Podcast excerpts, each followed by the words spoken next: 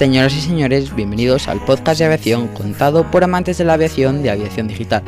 A continuación pasaremos a repasar las noticias más importantes del sector aeronáutico de los últimos días, así que acomódense en sus asientos porque estamos en carrera de despegue.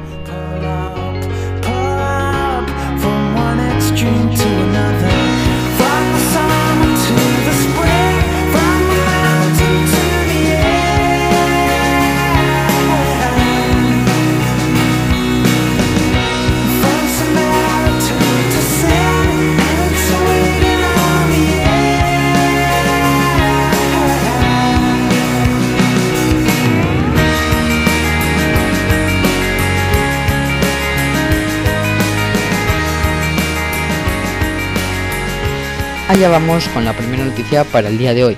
Wright Electric empieza el desarrollo del motor eléctrico de avión de 186 plazas. Madrid, España. EasyJet ha celebrado hoy la puesta en marcha del programa con el que su partner Wright Electric desarrollará el motor de un avión eléctrico de 186 plazas, llamado Wright 1.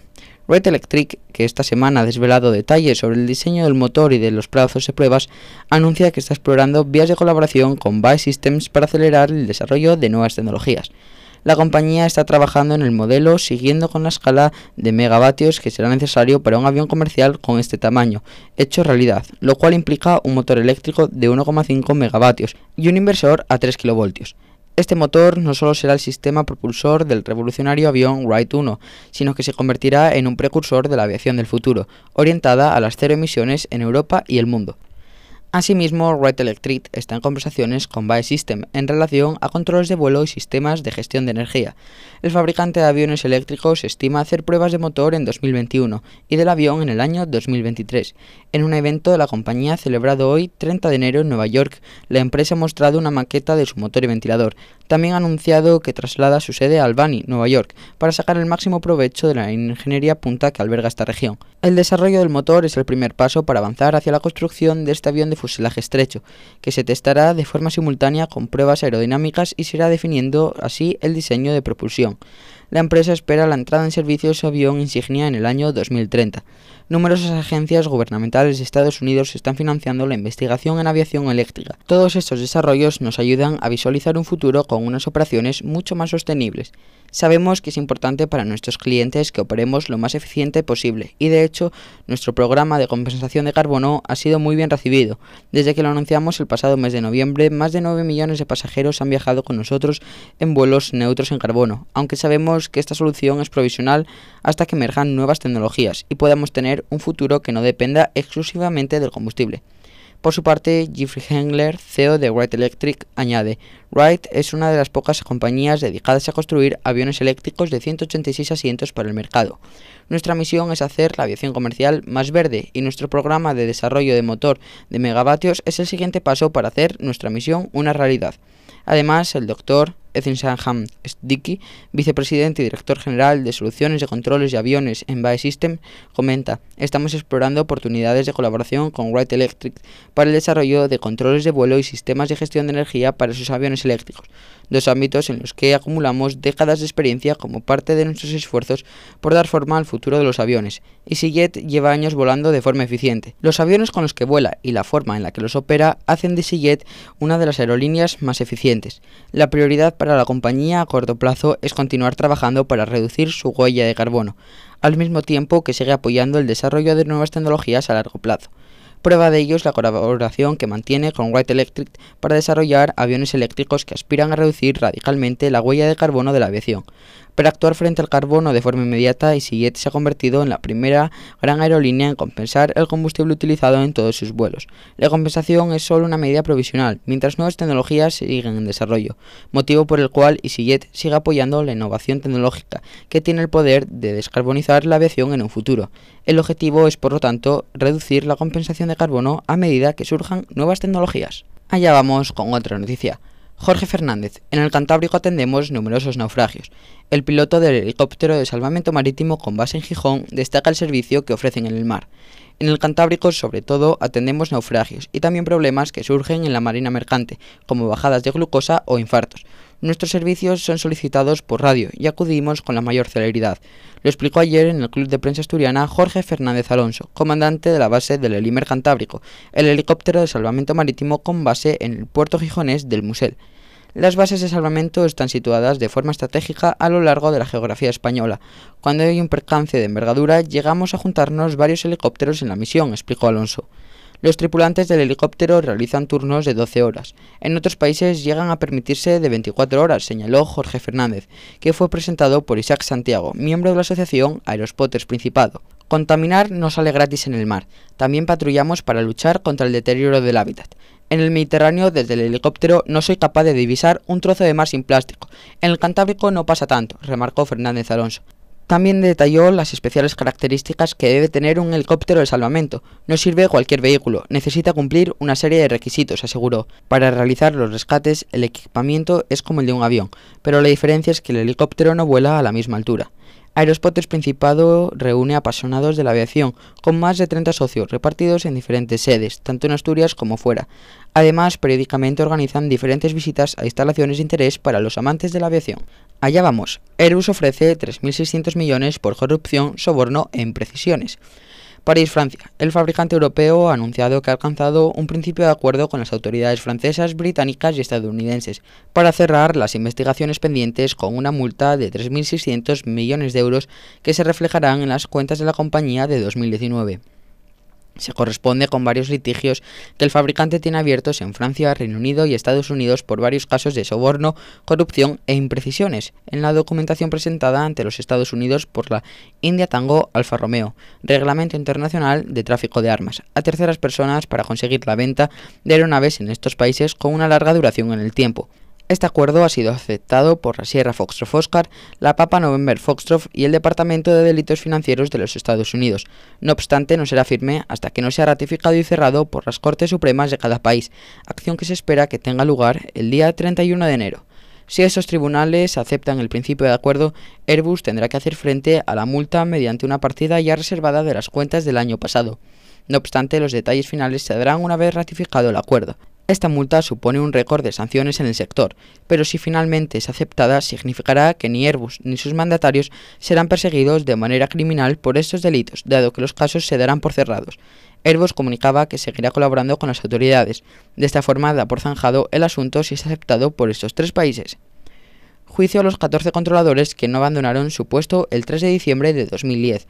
Madrid, España. Ayer continuaba el juicio oral contra 119 más 14 controladores aéreos por el cierre patronal del espacio aéreo español el 3 y 4 de diciembre de 2010. Los 119 controladores que han conformado el acuerdo con la Fiscalía y acusación ya lo han hecho formalmente. De los 14 que no han conformado, 6 declararon ayer tras más de 9 años. Ninguno de ellos, evidentemente, puesto que es algo que no sucedió, abandonaron de ninguna forma, ni concertada ni masivamente, sus posiciones de control. Este abandono es imposible aportación como prueba de cargo simplemente porque no sucedió. Por esto, quizás lo que la Fiscalía está insistiendo tanto es el famoso 34,4, pero esto no se juzga en Madrid. Aquí la actuación de Antonio Almodóvar, jefe de la división Alfa Tango Sierra de la propia ENA, se está manifestando como críticas según los testimonios para aclarar la sorpresiva aparición del 34,4, las indicaciones y explicaciones para que lo firmaran, por la confianza que les merecía Almodóvar. En uno de los testimonios, un controlador señaló que aquel motivo fue por el que debía firmarse. Según el declarante, recuerda, le habría dicho su jefe, es porque tú tienes que poner que no estás en condiciones. Es una salvaguarda para ti por si algo ocurre. El controlador señaló que era su jefe y su compañero el que le dijo esto, y que lo dictó más o menos literalmente. Lo firmo por confianza. Tras esto, este profesional siguió en su puesto de controlado. Entendí que se trataba de un cierre patronal. Yo pensé que estaba viviendo un golpe de Estado. Una de las controladoras acusadas y que no han conformado el escrito de acusación señalaba que pensé que estaba viviendo un golpe de Estado. Ese testimonio es muy descriptivo de cómo sucedieron las cosas realmente y sobre todo corrobora la verosimilitud de que el estado psicofísico del colectivo era susceptible de padecer ansiedad. De nuevo aparecía la explicación que, según declaró, le dio Almodóvar para la firma del 34,4. Si no te encuentras bien, tienes que rellenar esto. La controladora, que estaba en posición controlando de pronto, vio varios militares y policías en el Alfa Charlie Charlie, y su vista no podía apartarse de las armas que portaban. Por cierto, no hay ninguna foto tras nueve años en la que aparezcan armas en el Alfa Charlie Charlie de Madrid, pero hubo armas en el espacio en el que los controladores gestionaban aviones a 900 km por hora. Esta imagen ha sido omitida a la opinión pública, que solo retiene en su imaginario las terminales llenas de pasajeros o inocentes Land Rover de la UME en las puertas de la terminal de pasajeros de Madrid Barajas. Curioso, la controladora comenzó a sangrar por la nariz y fue el momento en el que se cruzó con Almodóvar. Tras su descanso, en el que logró conciliar el sueño, volvió a ponerse ante su consola a controlar. Me olvidé del 34,4. Creía que era un trámite que mi jefe me mandó. También confirmó que no había médico alguno. Esta controladora ejecutiva de planificación, ahora acusada por abandono de su puesto o servicio, ni era afiliada a USCA ni participó en asamblea alguna o reunión. Es curiosa la forma en la que se enteró de su militarización. Apareció Almodóvar con dos militares uniformados directamente en su puesto de control mientras estaba en frecuencia y fue informada. La acusada de abandono estuvo atendiendo durante toda la noche del 3 al 4 de diciembre todos los vuelos comerciales del único sector activo del TMA de Madrid. Se acreditó documentalmente a petición de su abogado toda la secuencia de traffic flow de esa noche. Finalmente terminaba su declaración señalando que negarme a controlar ni lo hice aquel día ni lo haré jamás. Pasamos con otra noticia. La última de Rivera, más tasas a la aviación. Madrid, España. Acostumbrados estamos a las idas y venidas de la casta política en España. Ahora la casta se disfraza de coprogresista, irrumpiendo en un sector crítico para nuestra economía. Más de 12% del PIB viene del turismo y de paso tocando la inteligencia del contribuyente con anuncios de medidas de populismo barato, que acaba saliendo caro. Incluso el que una ministra, como haga semejante anuncio, ya pasa factura donde se maneja la pasta. Tendrá consecuencias, consecuencias, claro está, para el contribuyente. ¿No sería algo mejor pensar antes de hablar, estudiar antes de anunciar la medida? Este nuevo Ministerio de Transición Ecológica y Reto Demográfico, Mike India Tango Eco Romeo Delta, está lleno de tópicos. Solo les ejemplificaré uno. ¿Cómo es posible que en un país de recursos tan limitados para la guerra contra el fuego, 17 comunidades campen a sus anchas con recursos propios en lugar de centralizar esta prioridad ecológica? No se atreverán a tocar esta competencia de las comunidades, aunque arda España entera, por no hablar de los profesionales que se juegan la vida y son mal pagados por estos servicios. Señores feudales de las comunidades, en lugar de tener un potente cuerpo de bomberos forestales que durante los inviernos trabajen en limpiar el monte para prevenir los incendios de nueva generación. El argumento de que para esa transición ecológica sostenible se plantee poner nuevos impuestos o ecotasas a la aviación, con el argumento nada menos de una ministra de que quien viaja en un avión tiene más recursos o billetes sufragados por la empresa, y además señalar que con ese erróneo y simplista análisis puede ser razonable muestra la exacta talla y sensibilidad de Teresa Rivera, ¿No sería mejor, de una vez por todas, dedicar recursos a la investigación de una aviación más sostenible en el amplio sentido de la palabra? Ya adelantó Colau lo del puente aéreo Madrid-Barcelona, una conexión que efectivamente, con la medida de restringirlo, provocaría un encarecimiento en dicho puente aéreo, aunque también los expertos desde hace años señalan las ventajas en trayectos de menos de 500 kilómetros del tren frente al avión pero hay que tener en cuenta las conexiones con rutas oceánicas, etc. Y sobre todo dejar a los técnicos de pensar en la vertebración de un pequeño país como es España desde el punto de vista de la aviación. El mercado es el que inexorablemente pone en su sitio a cada uno, pero tocar un sector tan crítico simplemente por hacer un anuncio mediático aprovechando el tsunami de Greta es un brindis al sol que conduce al desastre. Lo hicieron con el anuncio de la guerra al diésel y lo seguirán haciendo. La mediocridad ecológica conduce al ecológico también desastre sobre los bolsillos de los ciudadanos. Hay que pensar, repensar, analizar, estudiar y llegar a las mejores conclusiones, que vendrán de muy lejos de la esfera de los políticos que tenemos. Si eres spotter o simplemente te gusta la aviación y quieres unirte a una asociación seria de ámbito nacional, no dudes en unirte a Aerospotters Principado.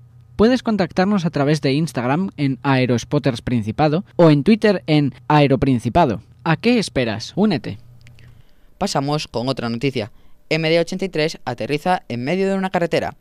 Vandar, Irán, un McDonnell Douglas MD-83 de la aerolínea iraní Caspian Airlines matrícula Eco Papa Charlie Papa procedente de Teherán aterrizaba traspasando los límites de la pista 1-3 del aeropuerto de Bandar Mike Romeo X-Ray Oscar India Alpha Mike en Irán a 90 metros del final de esta en medio de una carretera.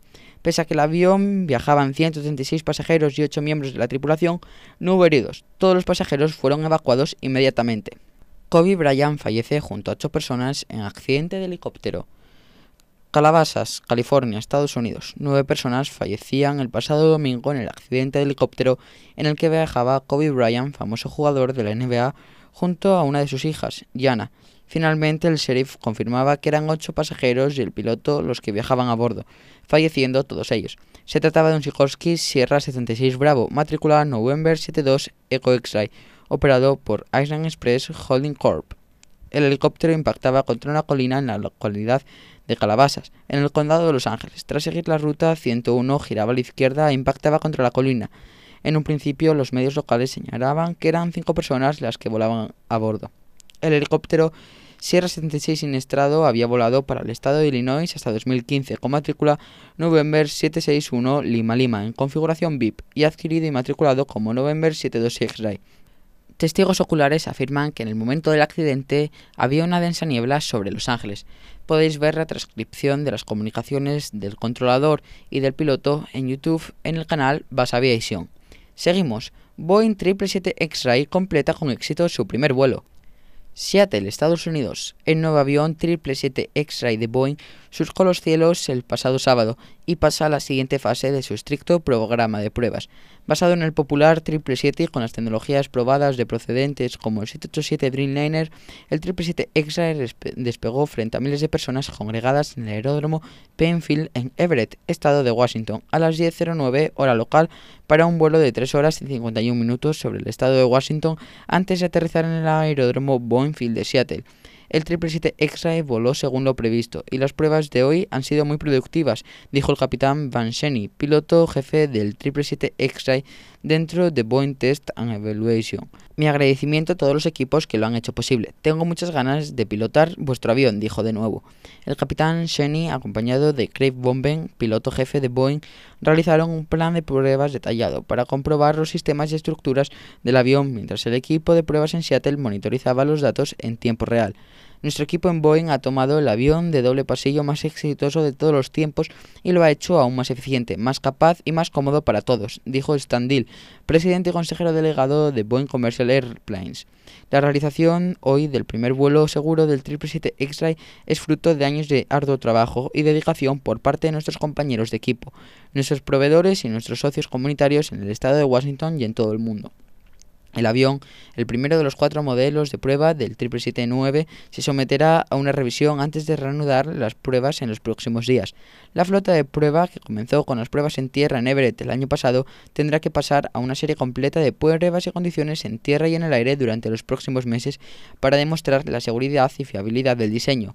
El 777 X-Ray, el nuevo miembro de la familia de fuselaje ancho líder en el mercado de Boeing, consumirá un 10% menos de combustible y tendrá un coste operativo de 10% menos para la competencia, gracias a su línea aerodinámica avanzada, el ALIA compuesto por material de fibra de carbono de última generación y el motor comercial más avanzado de la historia, el G9 X-Ray de Gulf Eco Aviation. El nuevo 777 también combina lo mejor de las cabinas del 777 y del Dreamliner, tan apreciadas por los pasajeros, con las nuevas innovaciones para ofrecer la experiencia de vuelo del futuro. Los pasajeros disfrutarán de una cabina amplia y espaciosa, grandes compartimentos superiores que se cierran fácilmente para acceder cómodamente a sus pertenencias, ventanas más grandes para ver desde todos los asientos, mejor presión y humedad de la cabina, menos ruido y un viraje más suave. Boeing tiene previsto entregar el primer 777-9 en 2021. El programa cuenta ya con 340 pedidos y compromisos de compañías aéreas líderes de todo el mundo, entre ellas ANA, British Airways, Cathay Pacific Airlines, Emirates, Etihad Airways, Lufthansa, Qatar Airways y Singapore Airlines. Desde su lanzamiento en 2013, la familia 777 Extra ha vendido casi dos aviones por cada avión vendido de la competencia. Seguimos. China confirma su liderazgo como campeón mundial espacial por segundo año consecutivo. De los 102 lanzamientos a la órbita ultraterrestre que se han llevado a cabo a lo largo de 2019, China encabeza la lista mundial, lo que supone que la nación asiática consigue superar de nuevo a Estados Unidos y Rusia como principales potencias espaciales a escala global.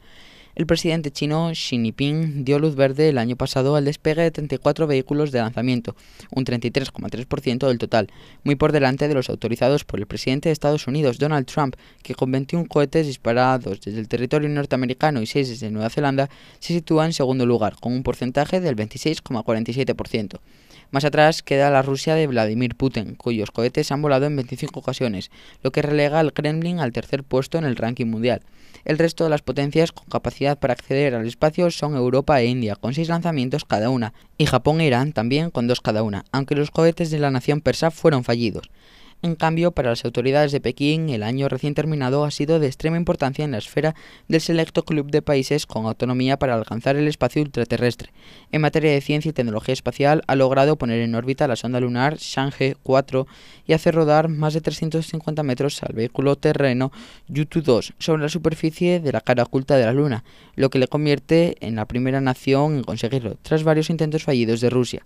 Una aspiración que por fin el gobierno de Pekín ha visto cumplido en 2019 ha sido la de completar su sistema de navegación y posicionamiento global por satélite, bautizado Beidou, pero más conocido como el GPS chino. A lo largo del pasado año se efectuaron un total de siete lanzamientos, un ritmo de despegues muy alto que pone de relieve el gran potencial del sector espacial chino con los siete cohetes que han llevado a cabo y colocado en el espacio 10 nuevos satélites de navegación, lo que ha permitido a China dar por concluida su red orbital dar un salto gigante y ofrecer servicios que cubren la totalidad del planeta, en lugar de estar limitados al continente asiático. En la actualidad, la red consta de 48 satélites, de los que 35 prestan servicio y el resto están en reserva o han quedado desactivados apuesta por las empresas espaciales privadas. Con Red Beidou a pleno funcionamiento, el presidente Xi Jinping puede presumir ante Donald Trump y Vladimir Putin de contar también con una arquitectura espacial made in China, que proporciona servicios de cronometraje, navegación y posicionamiento de elevada precisión, hasta 10 metros, a escala mundial. De este modo se acaba con la dependencia de China de los satélites de navegación extranjeros, ha subrayado Ping Wan, diseñador jefe de satélites, en clara alusión al sistema GLONASS ruso Galileo europeo y GPS norteamericano. Otro hito que demuestra la alta capacidad tecnológica de la industria espacial china ha consistido en volver a poner en servicio el 27 de diciembre su cohete más potente, el larga marcha Charlie Zulu 5, que ha sido totalmente mejorado tras el fracaso sufrido en julio de 2017. A bordo viajaba el satélite de comunicaciones experimental Delta Foxtrot 5 de propulsión iónica y de más de 8 toneladas. El año que acaba de concluir también ha sido relevante por haber dado luz verde a las autoridades de Pekín a los vuelos suborbitales de cohetes comerciales por empresas privadas. El primer microlanzador, Oscar Sierra Mike 1, financiado por una compañía no estatal, One Space Technology Group, despegó el 27 de marzo, pero fracasó en su vuelo inaugural y el pequeño satélite que llevaba a bordo quedó destruido. Más suerte tuvieron los dos ensayos siguientes, el microcohete Hyperbola 1 de la empresa iSpace, que fue disparado con éxito el 25 de julio desde una plataforma marítima y cuyos minisatélites a bordo alcanzaron la órbita prevista. Le siguió el Yelon 1 de la sociedad China Rocket, 17 de agosto, que albergaba tres satélites y también fueron correctamente colocados en órbita. Todos los lanzadores espaciales chinos desarrollados por la Academia China de Tecnología Espacial Charlie Alpha Sierra Tango se denominan Larga Marcha, Shangsheng en mandarín. El nombre es en homenaje a la llamada Larga Marcha, también conocida como Gran Marcha, que fue el recorrido que las tropas del Ejército Rojo de Mao Zedong recorrieron entre los años 1934 y 1935 en su ida del Ejército de la República de China Chiang Kai-shek. Seguimos con otra noticia un C-130 se estrella en Australia. Coma, Australia. Tres tripulantes de nacionalidad estadounidense murieron después de que un avión cisterna se estrellara mientras luchaban contra los incendios forestales en el sur de Nueva Gales del Sur. El Servicio de Bomberos Rurales de Nueva Gales del Sur, Romeo Foxtrot Sierra, dijo que había perdido contacto con un Hércules Lockheed C-130 que se usaba en operaciones de extinción de incendios en el área de Snowy Monaro. Los bomberos, los servicios de emergencia y el personal militar lanzaron una operación de búsqueda y rescate y localizaron los restos. Sin embargo, el comisionado de Romeo Foxtrot Sierra dijo que todos los miembros de la tripulación fallecieron trágicamente. El avión tuvo un fuerte impacto con el suelo y los informes iniciales indican que hubo una gran bola de fuego asociada con el impacto del avión al golpear el suelo. El comisionado de Fitzmons dijo que no había indicios de la causa del accidente, pero que la Oficina de Seguridad del Transporte de Australia, Alfa Tango Sierra Bravo, estaba trabajando para determinar qué sucedió. El C-130 fue contratado a través de la compañía estadounidense de extinción de incendios aéreos Coulson Aviation. Y pasamos con la última noticia para el día de hoy. Inauguran en España una de las fábricas de radares más grandes de Europa. Madrid, España. Indra, una de las principales compañías globales de tecnología y consultoría, ha reforzado su posición en el ámbito de la fabricación de radares con la inauguración de una nueva fábrica en España, en la que se producirán equipos destinados tanto a uso civil como militar. La nueva fábrica de radares de Indra en San Fernando de Henares representa una clara apuesta de la compañía por el diseño y la producción de estos sistemas, en los cuales Indra es uno de los líderes mundiales, en una gran medida gracias a su tecnología 3D, tanto de uso civil como militar, apunta Jorge Estevez, director de Operación y Transporte de Defensa de Indra. No en vano, Indra ha resultado adjudicataria de todos los radares 3D licitados por la OTAN desde 2005 y ha suministrado 40 unidades en distintas configuraciones en todo el mundo, radares de largo alcance fijos o transportables, de medio alcance en configuración táctica de alta movilidad o navales. La cartera de pedidos es extensa. Los radares de Indra incorporan las más avanzadas tecnologías de digitalización del proceso de señal, Digital Beamforming, e incorporan mejoras para mejorar su flexibilidad operativa y su fiabilidad durante todo su ciclo de vida.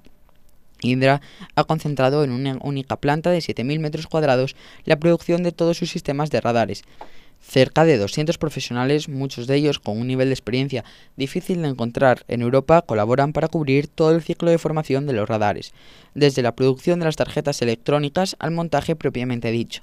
La gran mayoría de estos radares de última generación serán destinados a la exportación a países de todo el mundo.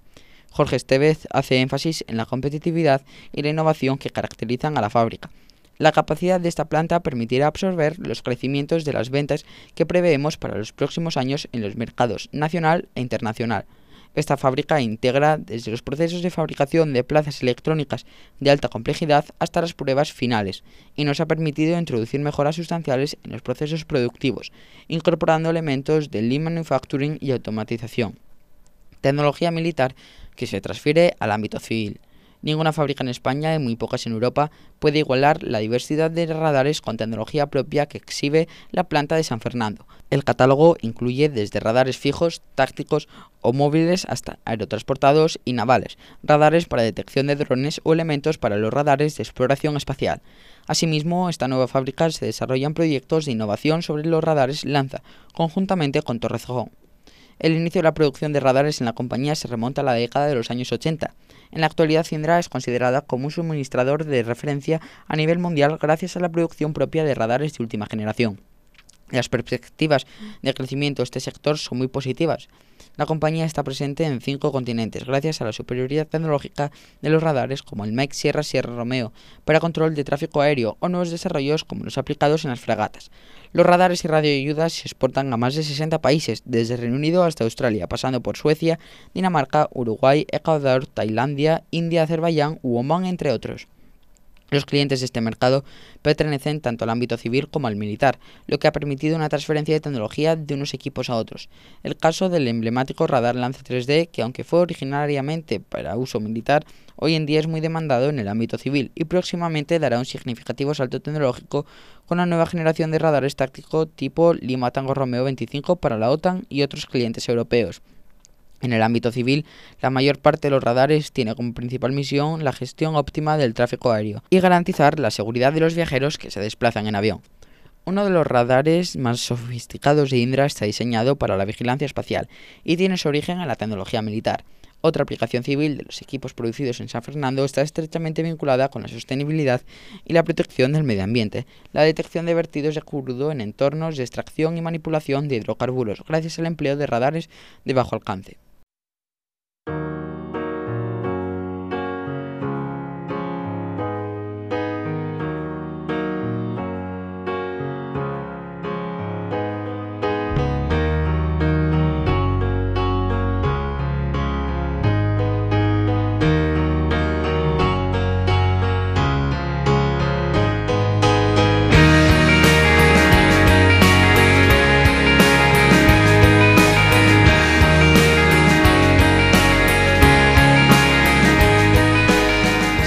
señores, desgraciadamente este programa ha llegado a su fin.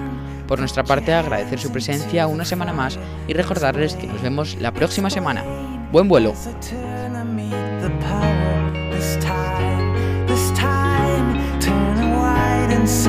dying